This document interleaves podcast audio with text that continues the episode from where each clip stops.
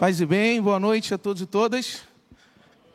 Espero que vocês estejam, na medida do impossível, bem, em paz e bem, na paz e na bem de Jesus de Nazaré. Eu quero te convidar a acessar o Evangelho junto comigo. Eu vou partilhar uma palavra bem breve para a gente já participar da nossa experiência dos batismos. No Evangelho de Mateus, capítulo 8.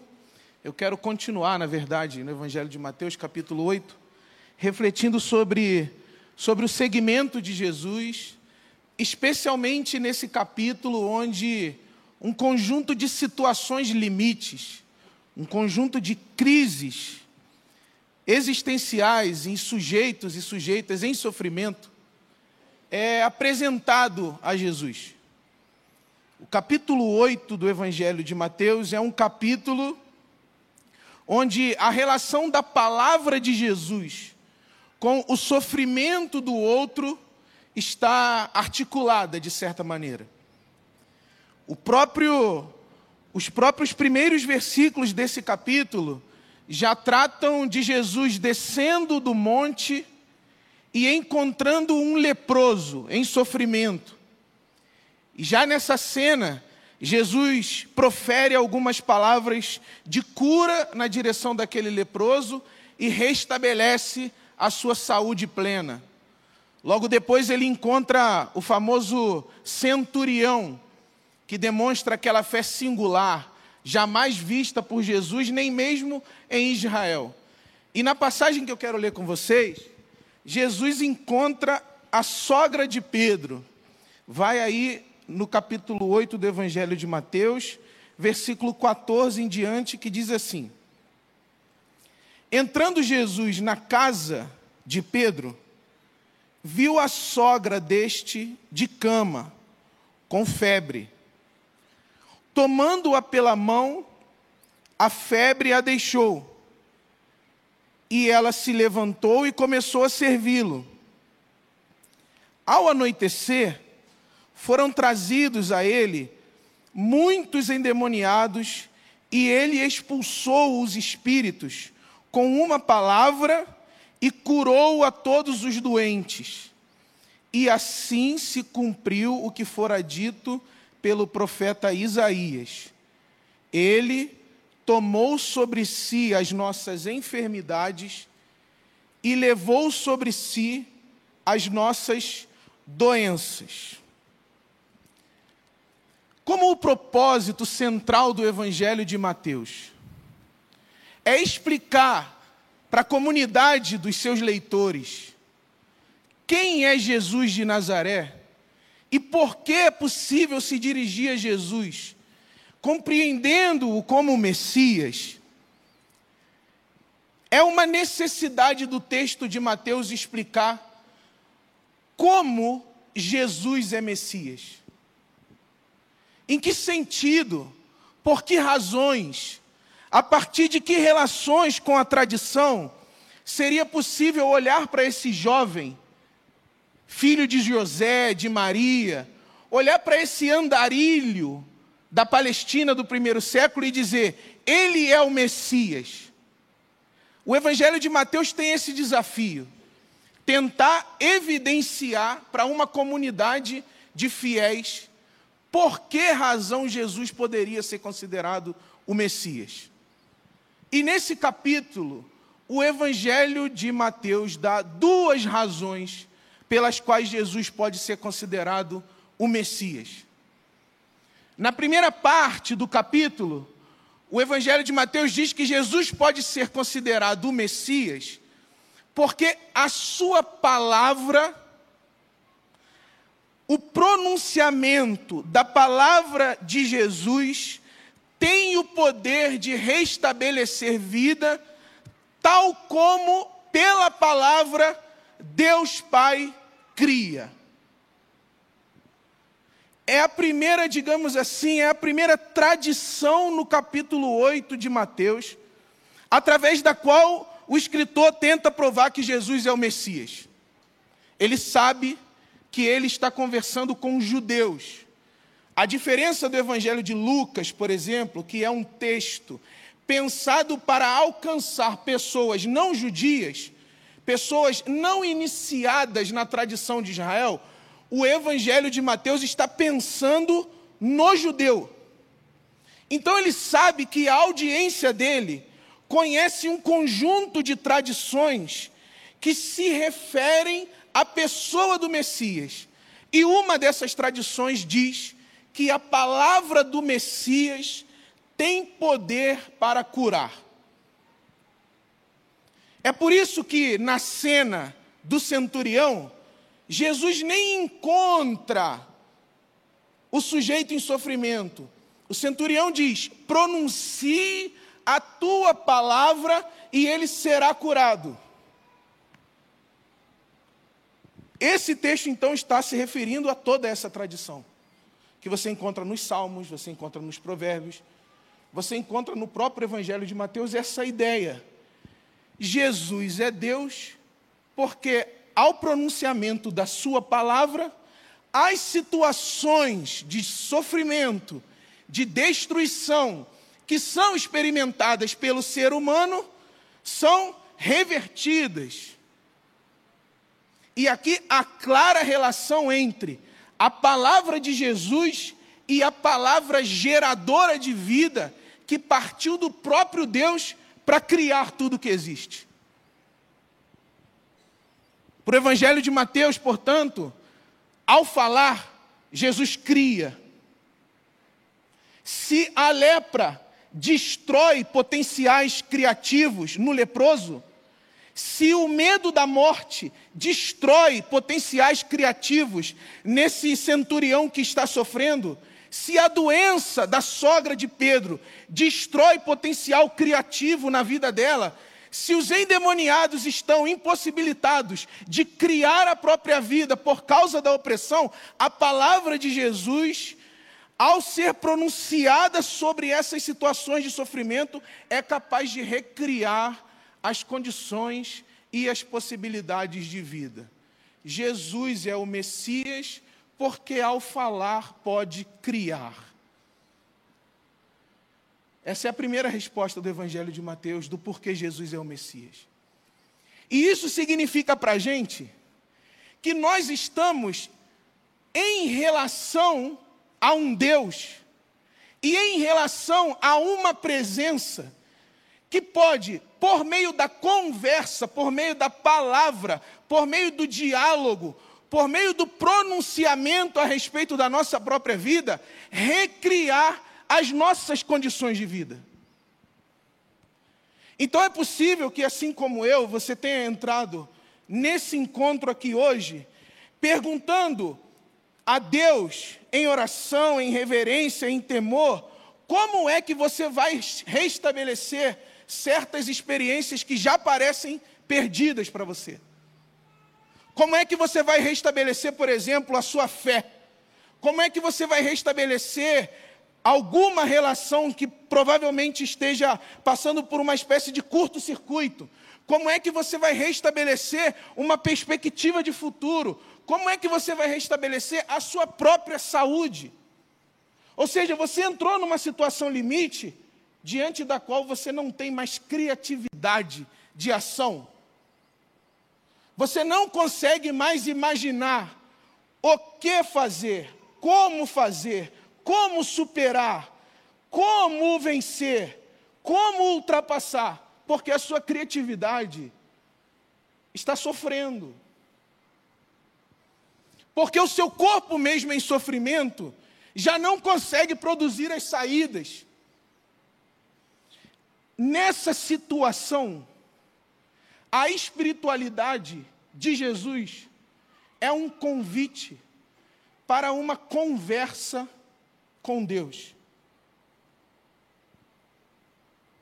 A espiritualidade do Messias, a fé de Jesus, é um convite para que você comece a dialogar com Deus, abrir o seu coração diante de Deus, colocar a sua fé, a, o seu pensamento, o seu coração, o seu corpo, num movimento de diálogo com Deus, abertamente, de um diálogo franco com Deus, para que nessa relação com Jesus, a palavra criadora de Deus, que é o próprio Jesus, cure a sua capacidade de lidar com a sua própria vida, cure as perspectivas que você tem sobre o seu futuro, cure as suas relações, cure os seus desejos, cure os seus sonhos.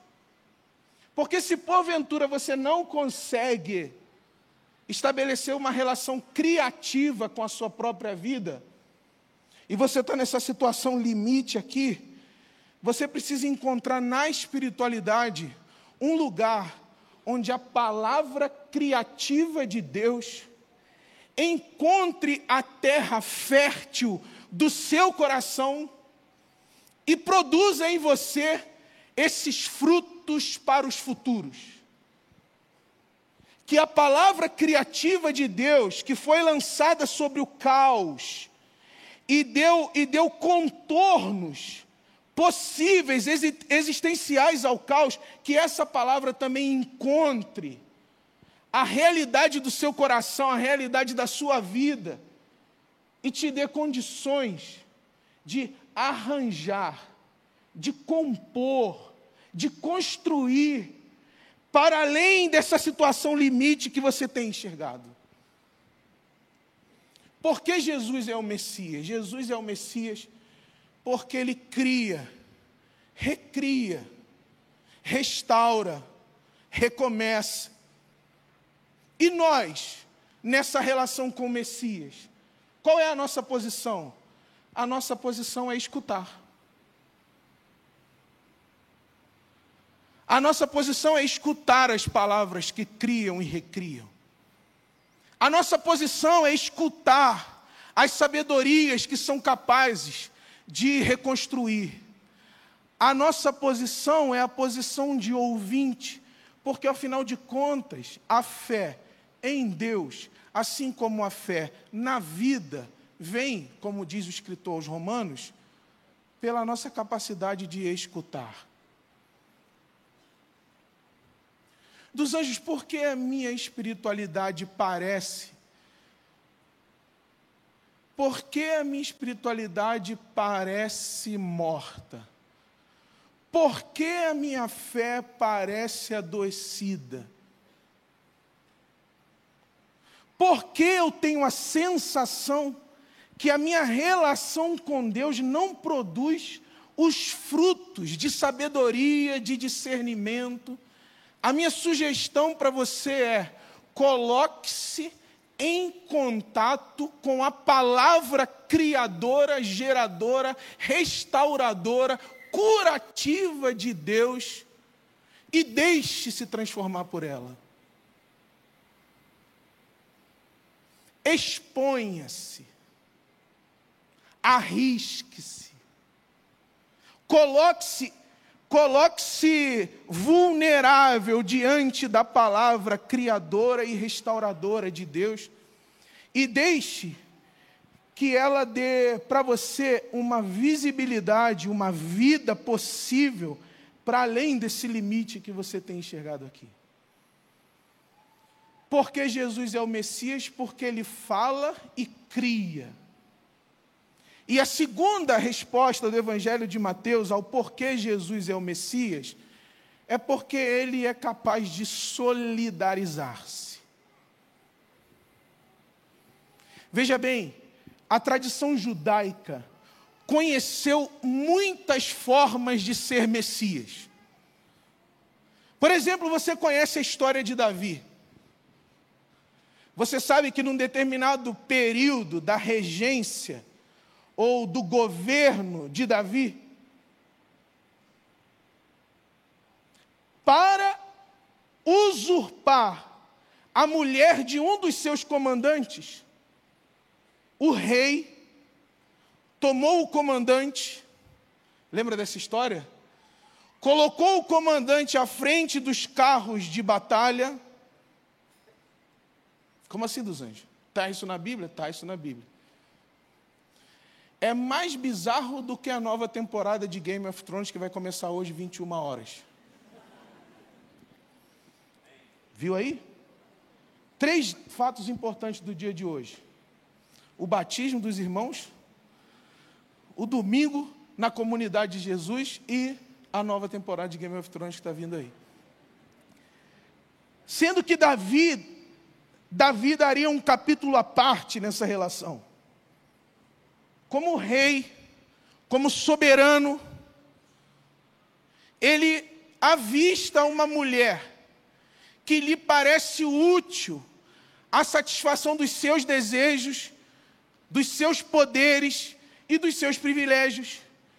E ele toma o melhor comandante dos seus destacamentos e põe esse comandante para morrer no campo de batalha. Se apropria da mulher, do seu comandante, e mais futuramente vai receber uma repreensão do profeta por ter utilizado o poder, por ter utilizado a posição de ungido para destruir. Perceba aqui, perceba aqui o antagonismo. Jesus é o Messias que faz a palavra criar em contraposição aos reis, aos poderosos, aos messias políticos da tradição de Israel, que usam a palavra para destruir. Mas não apenas usam a palavra para destruir, mas são reis, são poderosos, são ungidos do Senhor que não são capazes de se solidarizar com a existência, com a dor, com o limite, com a precariedade do corpo do outro. Presta atenção. Em que nível de degradação humana um sujeito precisa estar para tramar para tramar a aniquilação do outro e colocar o corpo do outro na posição de ser morto. Em que nível de perdição um sujeito tem que estar para se colocar totalmente indiferente ao que está acontecendo aí na sua existência, a ponto de arquitetar um modo de você ser trucidado brutalmente em guerra? mas, apesar de estar desconfigurado humanamente, ele tem poder para fazer isso. Porque ele é, no final das contas, o ungido de Deus. E o ungido pode falar e colocar pessoas em situação de morte. Então ele faz. Ele está legitimado para fazê-lo. Ele está empoderado para fazê-lo ele tem recursos para fazê-lo, então ele faz. Mas e o sentimento do outro? E a história do outro? E o corpo do outro? E o sonho do outro? E o medo do outro? Essa pergunta não passa na cabeça do ungido. O outro não existe na cabeça do ungido.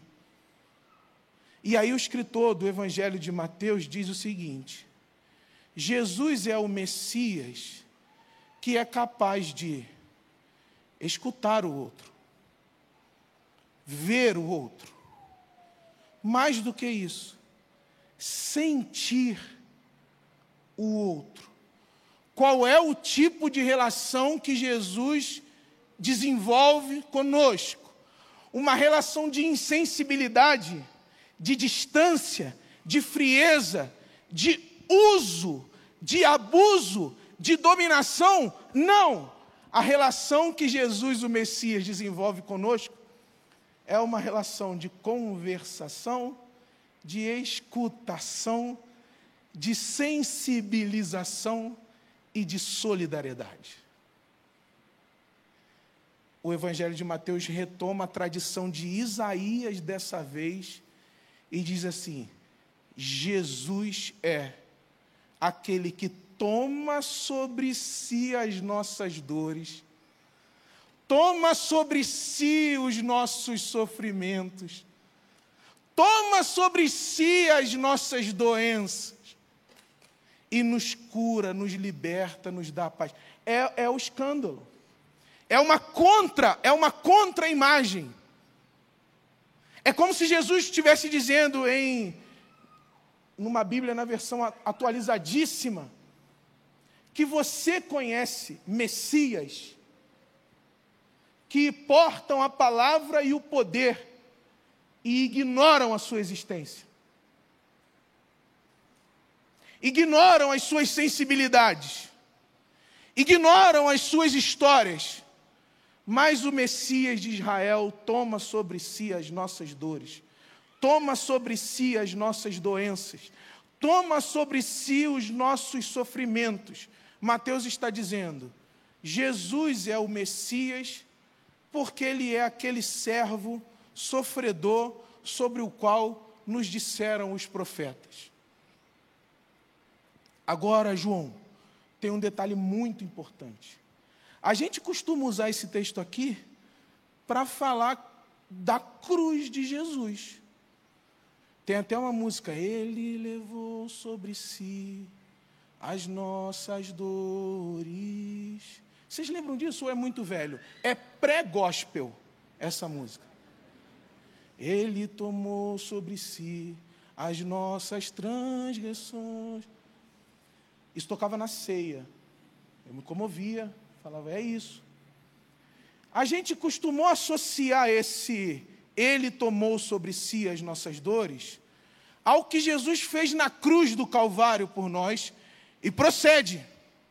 Porque ali Jesus está radicalizando a experiência de ser o servo sofredor, o servo capaz de se identificar com a nossa mais profunda agonia. Mas tem uma questão muito importante é que para o Evangelho de Mateus, Jesus não faz isso apenas quando morre na cruz. Jesus faz isso em cada passo da sua santa vida. Ou seja, Jesus não redime a gente exclusivamente pelo que fez na sua morte, mas Jesus redime a gente em vida, na morte e na ressurreição, chamando a nossa atenção para o fato de que Ele toma as nossas dores, Ele toma os nossos castigos, Ele toma os nossos sofrimentos, não apenas naquela cena brutal da cruz do Calvário, mas para o Evangelho de Mateus, cada encontro de Jesus é uma oportunidade singular para ele encontrar uma pessoa singular e ser o Messias Salvador na vida dessa pessoa.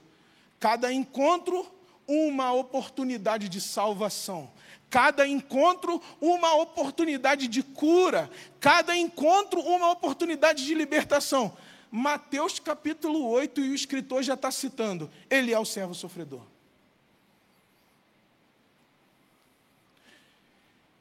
É quase como se o, o escritor estivesse dizendo assim para a gente: Ei, por que você está esperando a cena terrível da cruz do Calvário, se Jesus está diante de você agora, e Ele já é agora aquele que toma sobre si as suas dores, aquele que toma sobre si o seu sofrimento, aquele que toma sobre si as suas doenças. No caso poético e teológico do Evangelho de Mateus, Cada encontro de Jesus é, ao mesmo tempo, vida, morte e ressurreição. Cada encontro, e eu falo isso olhando para vocês, eu fico imaginando cada encontro, o encontro de cada um de vocês foi o encontro, foi o momento, foi o lugar, foi a oportunidade onde você esteve diante de alguém que disse: Ei dos anjos, por que, que você está carregando tanto lixo nas costas mesmo? Partilha comigo esse fardo. Partilha comigo esse sofrimento. Partilha comigo essa angústia. Deixe eu tomar parte no seu sofrimento. É o que Jesus está dizendo. E o meu apelo para você nessa noite é simplesmente esse. Em qualquer minuto da sua digna vida, em qualquer momento da sua santa existência, você está diante do Messias. E diante do Messias, há um convite para que você partilhe, partilhe isso que te angustia, partilhe isso que dói, partilhe isso que apavora. Faça como cada um desses personagens aqui no capítulo 8 do Evangelho de Mateus. Partilhe quem você é. Lance, como vai, vai dizer o escritor do Novo Testamento, lance sobre Jesus as vossas ansiedades, porque Ele tem cuidado de vós. Você e Jesus já é um encontro messiânico de libertação. Já é um encontro messiânico de cura. E a minha pergunta é: o que mais você espera para desabar? Para desmontar? O que mais você espera para descarregar esse sofrimento insuportável que você vem trazendo no caminho? Se afinal de contas você está diante do Messias, e diante do Messias você está diante daquele que toma as suas dores. Aí aqui tem um último detalhe que é dos anjos. Eu entendi que essa conversa tem um forte teor curativo, restaurativo, libertador. E eu entendi que tem a ver comigo, tem a ver com a minha vida, tem a ver com como eu apresento diante de Deus as minhas dores e os meus sofrimentos. Mas será que esse apelo curativo, terapêutico, transformativo de Jesus não corre o risco de se tornar uma religião excessivamente individualizada? Será que não corre o risco de eu pensar que a religião e que a espiritualidade de Jesus é algo que me isola, me cura, me trata, prover os recursos da minha existência e será que eu não estou no limite de pensar a mim mesmo de forma muito arrogante, muito prepotente? Aí vem o Novo Testamento e ensina uma lição lindíssima diante dessa tradição do servo sofredor, que está descrita da seguinte forma: da mesma maneira como o Messias tomou sobre si as suas dores, de vida as cargas uns dos outros. Isso é extraordinário. Para o Novo Testamento, todas as vezes que Jesus age de forma solidária, ele está se colocando como modelo para que a gente também haja de forma solidária para com todos aqueles e aquelas que chegam diante de nós e dizem assim: dos anjos, já não é mais possível carregar todo esse peso da minha própria existência. O que, é que o Novo Testamento diz? Dividam as cargas uns dos outros. É como se a Bíblia estivesse dizendo o seguinte: lembra daquele dia, lá no Evangelho de Mateus, quando Jesus encontrou a sogra de Pedro e quando Jesus encontrou uma multidão de endemoniados, lembra que naquele dia a gente teve a revelação que a gente estava diante do Messias que toma sobre si as nossas dores? Vocês lembram desse dia? Aí o Novo Testamento diz: então, agora cada um e cada uma de vocês tem uma responsabilidade messiânica para com o outro. Você que viu, e eu vi, você que viu Jesus tirar de cima de você inumeráveis pesos, dores, traumas, violências, opressões, É o momento de olhar para o outro na perspectiva de Jesus e dizer assim: ei, quais são as cargas que você tem arrastado ao longo da sua vida? Vamos partilhá-las.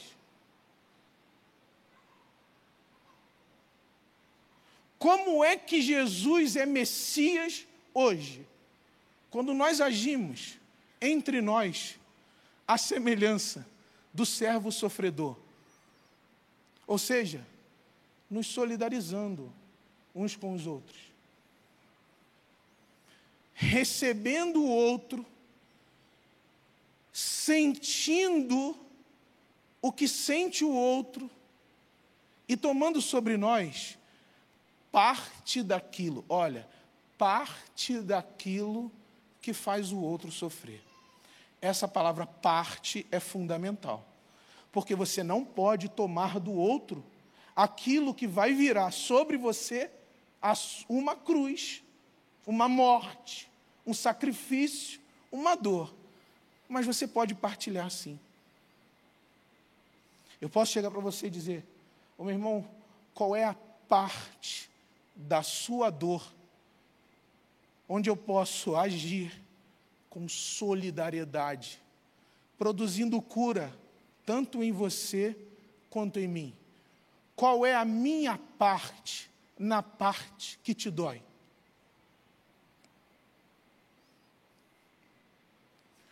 Qual é a sua parte na parte que me dói? nessa participação do sofrimento uns dos outros, vai dizer o apóstolo Paulo: o Messias se faz presente. O apóstolo Paulo vai dizer assim: ó, participem do sofrimento do Messias. Participem do sofrimento do Messias ao participar do sofrimento uns dos outros. Por que dos anjos? Porque é nessa radical solidariedade que nós tomamos visão revelação de que Ele está entre nós e que nessa comunhão com Ele e com o outro, nós nos curamos, nós nos libertamos, nós nos transformamos e aquilo que parecia limite insuperável, aquilo que parecia barreira intransponível, se torna para nós agora um caminho de libertação porque Ele toma sobre si as nossas dores. E nós aprendemos com Ele a partilhar as nossas dores entre nós também. A minha oração em nome de Jesus. Minha oração em nome de Jesus, meu irmão, por você é a seguinte. Você que está aí diante de Deus nesse momento, já fazendo a sua oração, a minha intercessão é, meu irmão, minha irmã, lance diante de Jesus os seus fardos, as suas dores, as suas angústias. Não tenha receio de adentrar esse lugar de cura que é a presença do nosso Senhor, do nosso Salvador, do nosso Cristo, o Messias de Deus faça esse caminho e entregue tudo diante de Jesus essa noite. Meu irmão, com todo o amor e em nome de Cristo mesmo, não saia daqui essa noite sem desabar, sem desmontar todo o peso que você carrega diante de Jesus. Faça isso livremente. Quando você se levantar dessa experiência de cura, vá ao mundo, vá ao outro, seja solidário, seja solidária, partilhe as cargas da vida com os seus amados e amadas e com todos aqueles e todas aquelas que Jesus lhe der relacionamento. A minha oração, Jesus, nessa noite, é por essa experiência de solidariedade e de libertação para cada um dos meus irmãos e irmãs aqui. mas também essa experiência de solidariedade e libertação a partir e através de nós. Jesus colha as nossas lágrimas. Jesus cure as nossas dores. Jesus restaure a nossa vida. Mas Jesus não nos deixe aqui indiferente a todo o peso que o nosso próximo, que o nosso irmão, que a nossa irmã carrega, às vezes sem saber que pode se libertar diante do Senhor. Ajude a gente, Jesus, nesse caminho de seguimento do Senhor. Nós queremos não apenas nos servir da cura que há no Senhor, mas nós queremos te servir na cura que há para o outro, para a outra, no nome do Senhor. Ajude a gente nessa jornada, Jesus. Nós te amamos muito, nós dependemos muito do Senhor. Nossa vida está nas Suas mãos, mas nós queremos que a nossa vida também esteja nas Suas mãos para agir com a solidariedade que te é peculiar, que te é especial. Usa a gente, Jesus, não para assassinar, ferir, matar, ofender, mas para curar, tal como o Senhor mesmo fez conosco. É a nossa oração por seu Filho querido, nosso Senhor e Salvador. Amém, amém, amém. Deus te abençoe, meu irmão, em nome de Jesus. Em nome de Jesus. Amém.